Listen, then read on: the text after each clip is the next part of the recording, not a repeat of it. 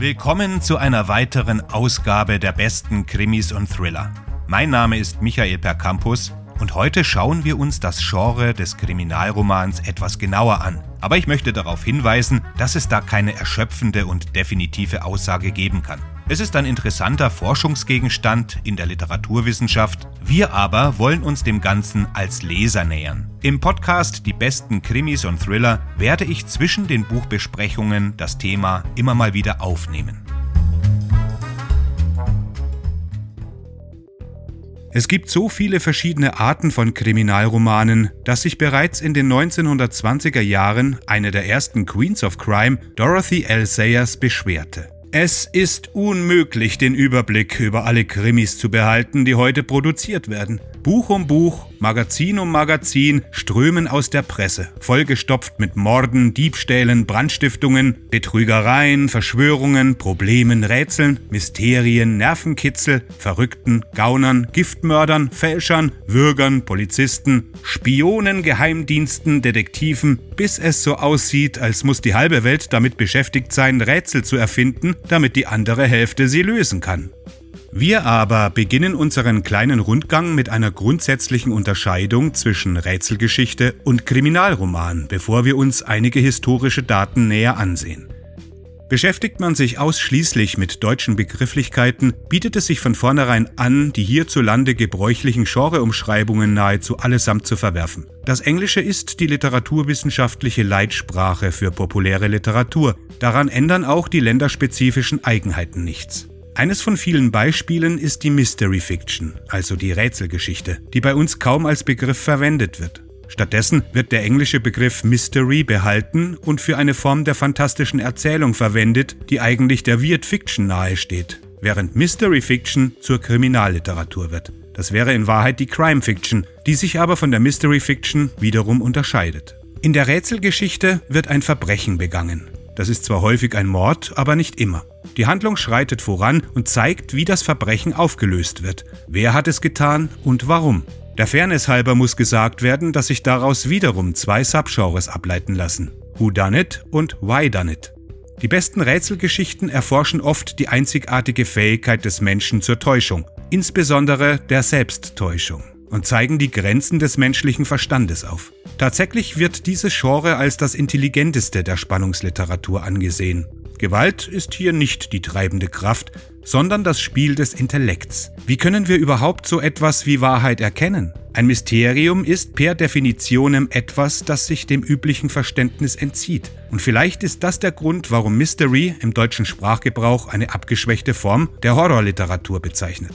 In der eigentlichen Kriminalgeschichte liegt der Schwerpunkt auf dem Willenskonflikt zwischen dem Helden des Gesetzes und dem Gesetzlosen, sowie auf ihren unterschiedlichen Ansichten über die Moral und die Aspekte der Gesellschaft, die sie repräsentieren. Die besten Kriminalgeschichten handeln von einer moralischen Abrechnung des Helden mit seinem ganzen Leben oder bieten eine neue Perspektive auf das Spannungsverhältnis zwischen Gesellschaft und Individuum. Was ist eine gerechte Gesellschaft?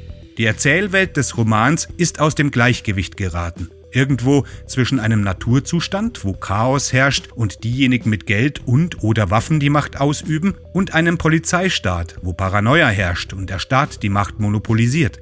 Der Held hofft, dieses Ungleichgewicht in irgendeiner Weise zu korrigieren. Andere moralische Themen können die Herausforderung von Anstand, Ehre und Integrität in einer korrupten Welt sein, die individuelle Freiheit gegenüber Recht und Ordnung und das Spannungsfeld zwischen Ehrgeiz und Verpflichtungen gegenüber anderen. Schauen wir uns jetzt etwas in der geschichtlichen Entwicklung des Genres um. Obwohl es leicht die ein oder andere Seite zu finden gibt, die behauptet zu wissen, was wirklich der erste Krimi der Weltgeschichte war, ist es fast unmöglich, so ein Kunstwerk tatsächlich zu benennen. Manchmal wird sogar die Geschichte von Kain und Abel genannt, und in diesem Fall wäre wohl Gott der Detektiv. Da er allerdings allwissend ist, ist das keine große Sache. Den drei goldenen Äpfeln aus Tausend und einer Nacht wird ebenfalls manchmal die Ehre zuteil, aber ob es sich dabei auch nur im entferntesten Sinne um einen Krimi handelt, ist fraglich, da der Protagonist keine Anstrengungen unternimmt, das Verbrechen aufzuklären und den Mörder der Frau zu finden. Deshalb behaupten wieder andere, der Pokal sollte an ein anderes Märchen mit dem Titel Die drei Prinzen von Serendip übergehen, einem mittelalterlichen persischen Märchen, das auf Sri Lanka spielt. Serendip ist der persische Name für diese Insel. Die Prinzen sind hier die Detektive und finden das vermisste Kamel eher durch Zufall oder durch ihre Serendipität, dieses Wort wurde von Horace Walpole, dem Autor der ersten Gothic Novel, geprägt und ist seither in Gebrauch. Es bezeichnet wertvolle Dinge, nach denen man nicht gesucht hat und auf die man aus heiterem Himmel stößt. Wo finden wir die frühesten Anfänge des Krimis in der Literatur und wer hat den ersten Whodunit geschrieben? Die Antwort liegt weiter zurück als Arthur Conan Doyle oder Wilkie Collins oder sogar Edgar Allan Poe, der oft als Vater des Genres angesehen wird. Viel weiter zurück. Eine der ersten Autoritäten, die sich mit dieser Frage nach Vorläufern beschäftigte, war Dorothy L. Sayers. In der Einleitung zu ihrer bahnbrechenden Anthologie The Omnibus of Crime von 1929 stellte Sayers eine kurze Liste der, wie sie es nannte, Urahnen des Genres auf. Aus der antiken römischen Literatur zitierte Sayers die Geschichte von Herkules und Kakus. Als Herkules sein Vieh den Tiber entlang trieb, hielt er an, um ein Nickerchen zu machen. Während er schlief, tauchte das Ungeheuer Kakus aus seiner Höhle auf dem Palatinhügel auf und raubte einen Teil der Herde. Als Herkules erwachte, zählte er die Rinder und stellte fest, dass einige fehlten. Er folgte den Spuren der vermissten Tiere, erreichte eine Stelle, an der die Hufspuren abrupt aufhörten, und war verblüfft. Tatsächlich hatte der schlaue Kakus die Rinder in diese Richtung geführt und sie dann an den Schwänzen zurück in seine Höhle gezerrt. Herkules, offensichtlich kein großer Detektiv, war ratlos, bis er das Muhen des fehlenden Viehs hörte, die Höhle fand und den Dieb tötete. Sayers zitierte diese Geschichte, weil der Plan des Bösewichts auf dem beruhte, was sie die Erschaffung falscher Hinweise nannte, die Hufspuren, die ins Leere führten.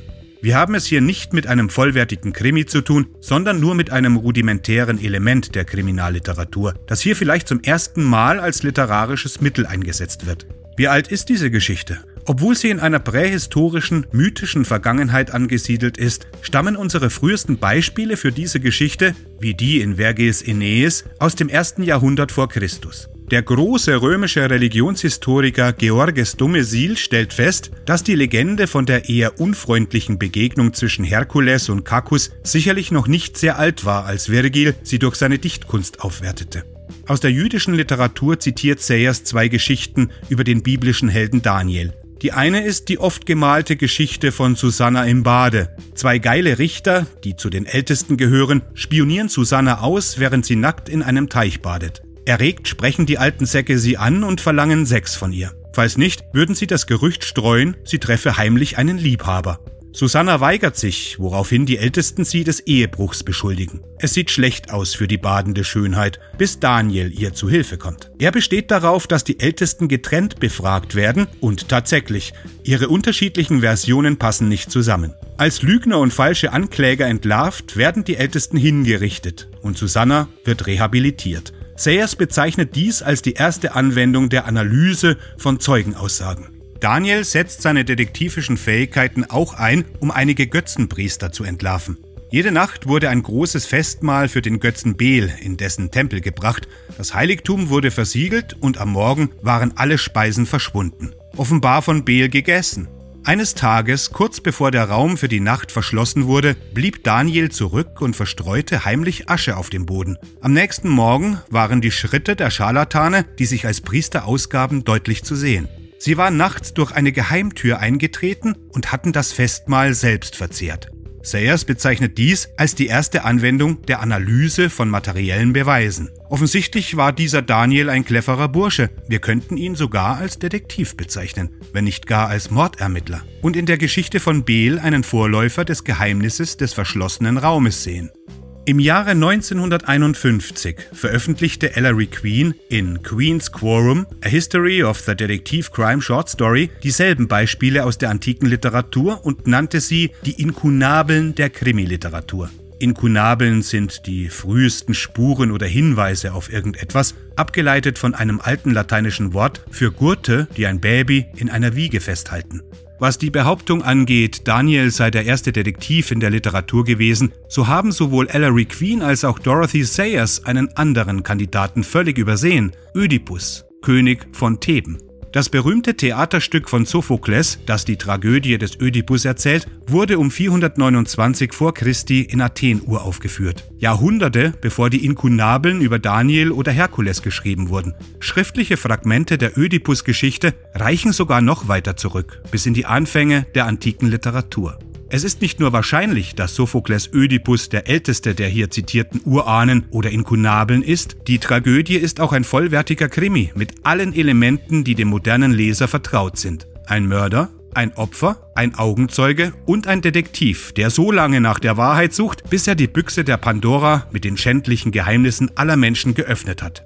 Zu Beginn des Stücks wird die Stadt Theben von einer verheerenden Seuche heimgesucht. Die einzige Möglichkeit, der Seuche Einhalt zu gebieten, besteht darin, den Mörder des vorherigen Königs zu finden. Es ist die Aufgabe des aktuellen Königs Ödipus, das Verbrechen aufzuklären. Und wie ist Ödipus König geworden? Er kam als einsamer Wanderer nach Theben und beendete eine frühere Pestepidemie, indem er das berühmte Rätsel der Sphinx löste, womit er bereits seine Fähigkeit zum Lösen von Rätseln unter Beweis stellte. Die dankbaren Thebaner machten ihn zum König, um die Stelle zu besetzen, die der kürzlich ermordete König Laios hinterlassen hatte. Und jetzt ein Spoiler. Der Mörder des Laios war kein anderer als Ödipus selbst, und Laios war sein Vater. Die Folgen dieser Enthüllung treiben Jokasta in den Selbstmord und Ödipus in die Selbstblendung. Die alten Griechen wussten, dass Sophokles etwas Besonderes gelungen war. Aristoteles gab Ödipus in seiner Poetik eine begeisterte Kritik, von allen Erkenntnissen ist die beste diejenige, die sich aus den Ereignissen selbst ergibt, wo die verblüffende Entdeckung mit natürlichen Mitteln gemacht wird. So ist es im Ödipus des Sophokles. Diese Erkenntnisse allein kommen ohne die künstliche Hilfe von Zeichen oder Amuletten aus. Mit anderen Worten, die Enthüllungen in Ödipus kommen nicht durch das Ziehen eines Kaninchens aus dem Hut, sondern durch schrittweise detektivische Arbeit. Und sie sind umso wirkungsvoller, als sie durch einen Prozess unvermeidlicher Deduktion zustande kommen. Hätte Sophokles die Geschichte linear erzählt, hätten wir zuerst den Mord und dann die Folgen gesehen und wüssten von Anfang an, wer der Mörder ist. Stattdessen begann er am Ende der Geschichte und konstruierte eine vollständig realisierte Mordgeschichte, wobei er, soweit wir wissen, von keiner vorherigen Vorlage ausging. Sophokles hat nicht nur den Kriminalroman erfunden, er war auch der Erste, der das Genre unterlief, selbst als er es schuf, indem er den Detektiv und den Mörder zur selben Person machte. Als König ist Ödipus auch Richter und Jury, der die Strafe für das Verbrechen verhängt. Die erste moderne Kriminalgeschichte wird Edgar Allan Poe und den Morden in der Rue Morgue von 1841 zugeschrieben. Aber in Wirklichkeit ist E.T.A. Hoffmanns, das Fräulein von Scuderi, mehr als 20 Jahre älter. Es gibt auch eine Erzählung mit dem Titel The Secret Cell aus dem Jahre 1837, die von Poes eigenem Verleger William Evans Burton geschrieben wurde und einige Jahre älter ist als die Morde in der Rumorg und ein frühes Beispiel für eine Detektivgeschichte darstellt. In dieser Erzählung muss ein Polizist das Geheimnis eines entführten Mädchens lösen.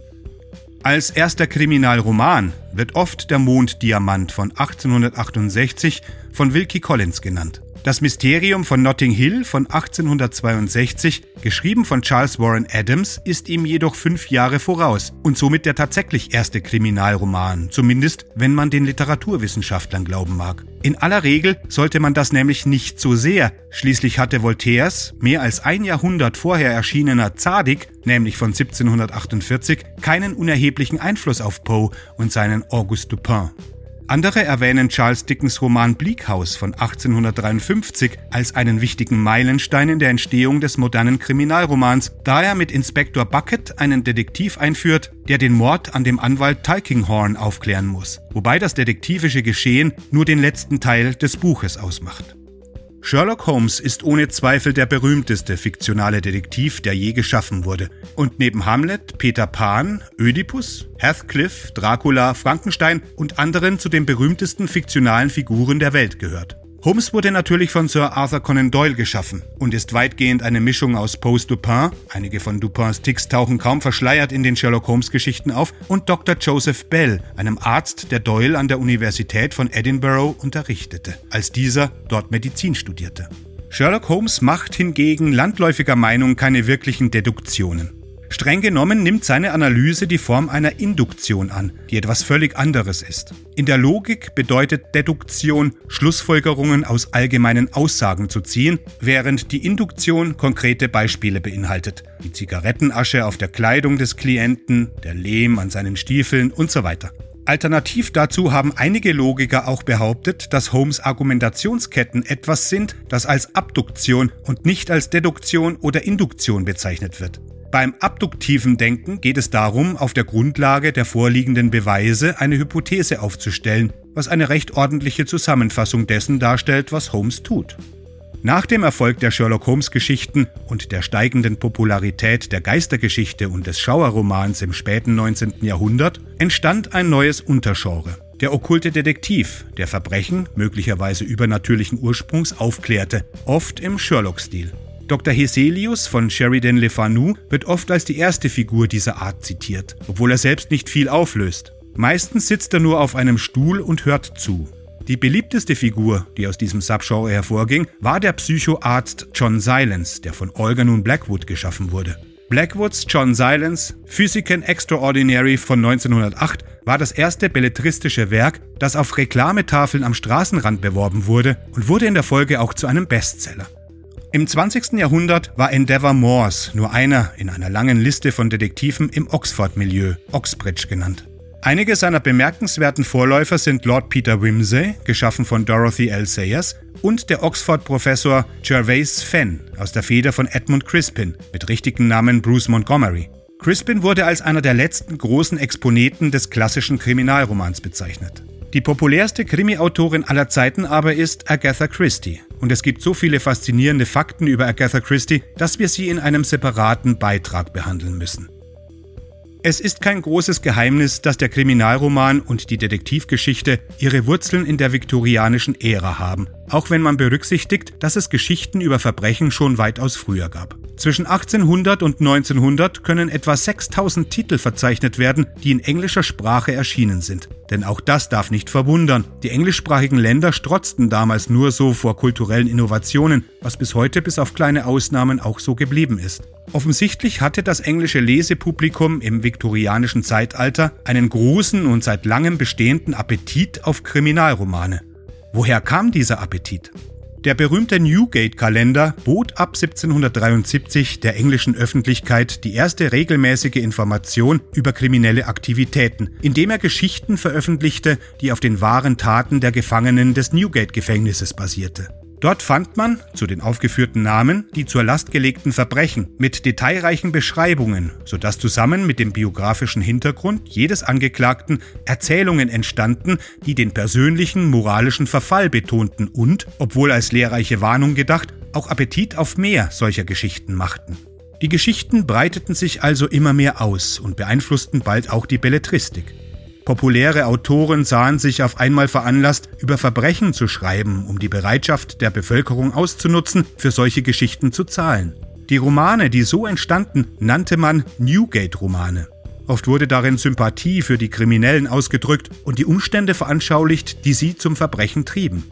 Charles Dickens mit seinem Oliver Twist und Barnaby Rudge, Edward Bulwer Lytton mit seinem Paul Clifford und Eugene Aram und Harrison Ainsworth mit seinem Jack Shepard erfreuten sich großer Beliebtheit, indem sie spannende Erzählungen über das Leben realer oder erfundener Krimineller anboten.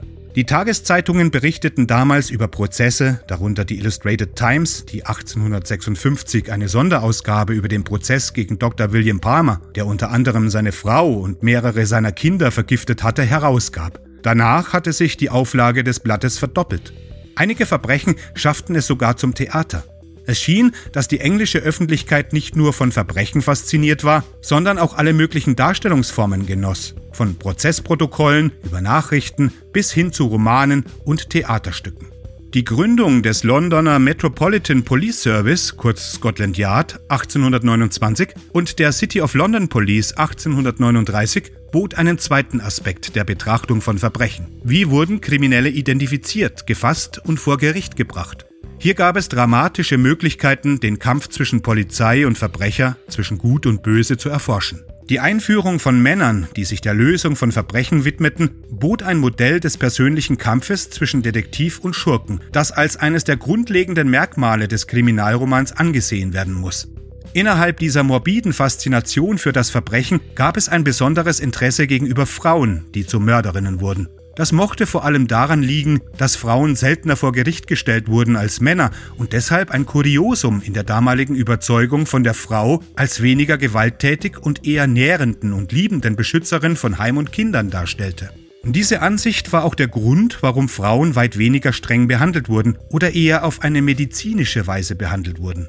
Gerichtsfälle wie die der Constance Kent, die 1865 ihren dreijährigen Halbbruder ermordete, indem sie ihm die Kehle durchschnitt, oder Madeleine Smith, die 1857 ihren Geliebten durch Arsen ermordete, präsentierten und bestärkten die Idee, dass Frauen die schlimmsten Verbrechen sowohl gegen die Zivilisation als auch gegen ihre eigene weibliche Natur begehen können. Ein Bericht der Times vom 28.07.1865 stellt einen Mangel an Emotionen seitens Kent fest, wodurch ihr Todesurteil in Strafarbeit umgewandelt wurde. Madeleine Smith, die beschuldigt wurde, einen lästigen Liebhaber vergiftet zu haben, stand da genau auf der anderen Seite, nämlich der des zügellosen sexuellen Appetits. Trotz einer Staatsanwaltschaft, die entschlossen war, Smiths abfällige Moral wegen ihrer sexuellen Aktivität vor Gericht zu stellen, gelang es ihr, einem Schuldspruch zu entgehen. Rechtshistoriker vermuten, dass es zwar wenig Beweise gab, dass sie aber ebenso wahrscheinlich einem Schuldspruch entging, weil sie es ablehnte auszusagen und sich so einer direkten Befragung entzog und weil sie während des neuntägigen Prozesses die Fassung bewahrte. Madeleine Smith war als Giftmörderin kaum einzigartig. Ein Drittel aller identifizierten Kriminalfälle im 19. Jahrhundert, in denen Vergiftungen festgestellt wurden, betrafen Arsen. Es war leicht in der Apotheke erhältlich, um Hausschädlinge zu töten, und kostengünstig war es obendrein. Die Symptome einer Arsenvergiftung waren für einen Gerichtsmediziner nicht von anderen Magenerkrankungen zu unterscheiden, sodass für einen Giftmörder eine große Chance bestand, der Strafverfolgung zu entkommen. Zumindest bis 1836, denn von da an war Arsen im Körper nachweisbar und die Arsenvergiftungen wurden tatsächlich seltener. Außerdem gaben die neuen Scheidungsgesetze den Frauen eine Möglichkeit, einer unglücklichen Ehe zu entfliehen. Das Klischee, Gift sei eine Waffe der Frauen, hat seinen Ursprung in dieser Zeit und durch Mörderinnen wie Madeleine Smith bekommen. Die Beliebtheit der Kriminalgeschichten durch alle möglichen Medien gab es bereits 60 Jahre lang, als Königin Victoria 1837 den Thron bestieg und das viktorianische Zeitalter einläutete. Der Grundstein für die erste Blütezeit des Kriminalromans war gelegt worden. Darunter die Geschichten von Arthur Conan Doyle und seinem Detektiv Sherlock Holmes. Das war's für heute. Wenn ihr die Artikel für diesen Podcast nachlesen wollt, dann besucht die Seite veranda.michaelpercampus.net. Dort gibt es noch weitere Podcasts und noch weitere Artikel zu diesem und zu anderen Themen. Ich wünsche euch bis zum nächsten Mal eine gute Zeit. Gehabt euch wohl.